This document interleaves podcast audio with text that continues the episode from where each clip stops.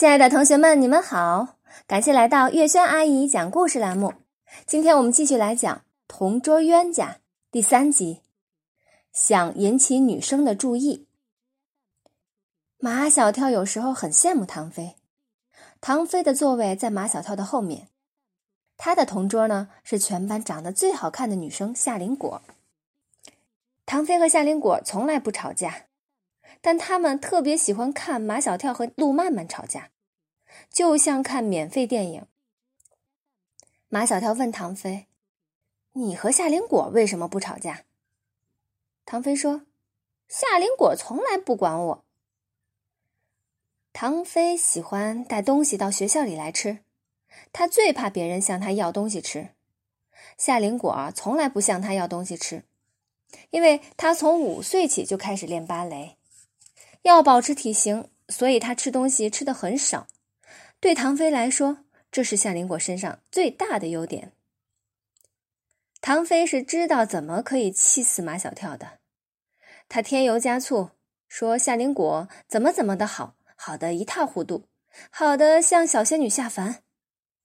马小跳果然上当，越听越气，真是人比人气死人。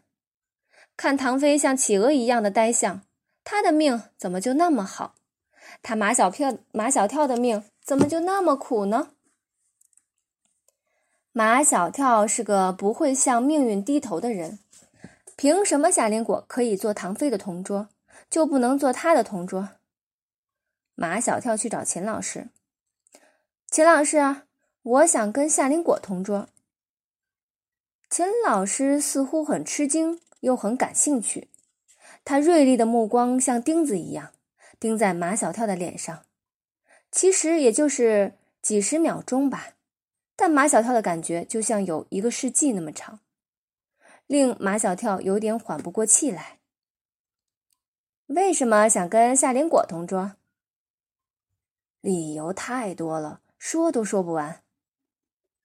马小跳抓住一条最主要的理由说了：“我不会和夏林果吵架。”秦老师反问马小跳：“你既然可以不和夏林果吵架，为什么又要和陆曼曼吵架呢？”陆曼曼要管我，他每天都拿个小本子在那里记呀记的。马小跳：“是我让陆曼曼管你的，那个小本子也是我给陆曼曼的，我让他把你的表现记在上面。”马小跳从秦老师办公室出来呀。已经心灰意冷，他无法改变他和陆曼曼同桌的命运。马小跳如此向往和夏林果同桌，可人家夏林果一点都不知道，他是跳芭蕾舞的，跳芭蕾舞的人走路都那样，腰板挺得笔直，下巴抬得老高，眼睛平视前方，他就坐在马小跳的后面。每天要从马小跳的身边经过无数次，可他从来不理马小跳，看都不看他一眼，因为他的眼睛总是平视前方。马小跳很想引起夏林果的注意，他见夏林果的桌子上有一块漂亮的香水橡皮，便故意用衣袖一一扶，把香水橡皮呀扶到地上去了。马小跳看夏林果有什么反应。夏林果呢？是什么反应都没有，他的眼睛平视前方，根本看不见马小跳的小动作。他没有看见自己的香水橡皮掉到了地上。嗯，夏林果，你的橡皮掉地上了。唐飞十分困难的弯下他那又笨又胖的身子，把那块橡皮捡起来，放到夏林果的铅笔盒里。竹篮打水一场空，马小跳啊，白费了心思。他恨唐飞乱献殷勤。马小跳还是想引起夏林果的注意，如果能惹他生气，也可以达到引起他注意的目的。马小跳把他坐的椅子往后靠，把后面的桌子顶得倾斜起来。夏林果不作声，只是把桌子往后拉一拉。桌子又平了，马小跳得寸进尺，再把椅子往后靠。夏林果的座位已经很窄了，但他仍不作声，把桌子往后再拉一拉。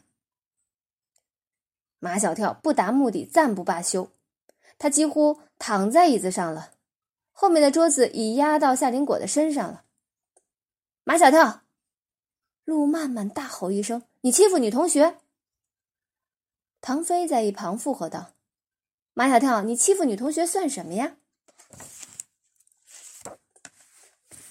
马小跳恼羞成怒：“我欺负女同学，跟你有什么干关系？怎么没关系？”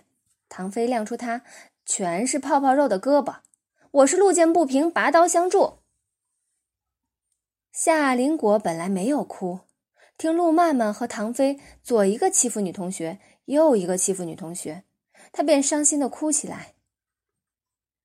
看见夏林果哭。马小跳的心里也不好受，他真的没有要欺负夏林果的意思，他所做的一切只是想引起夏林果的注意。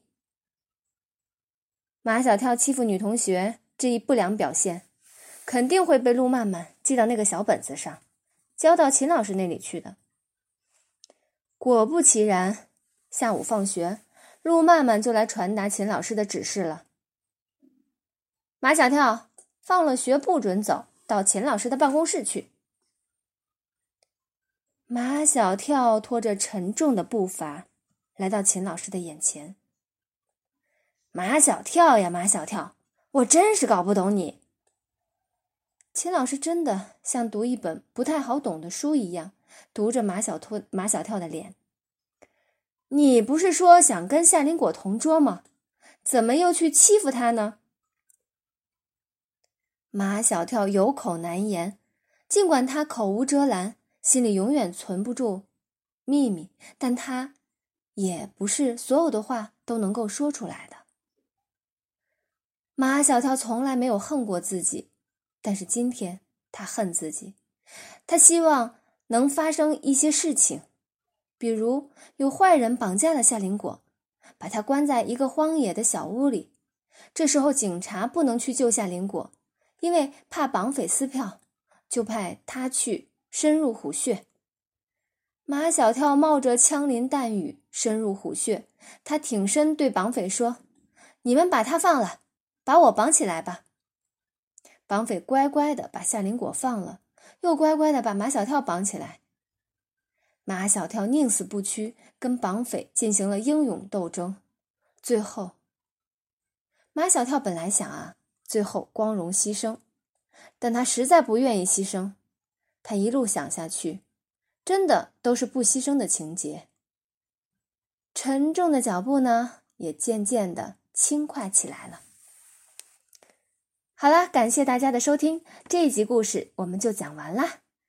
我们下一期节目再见啦！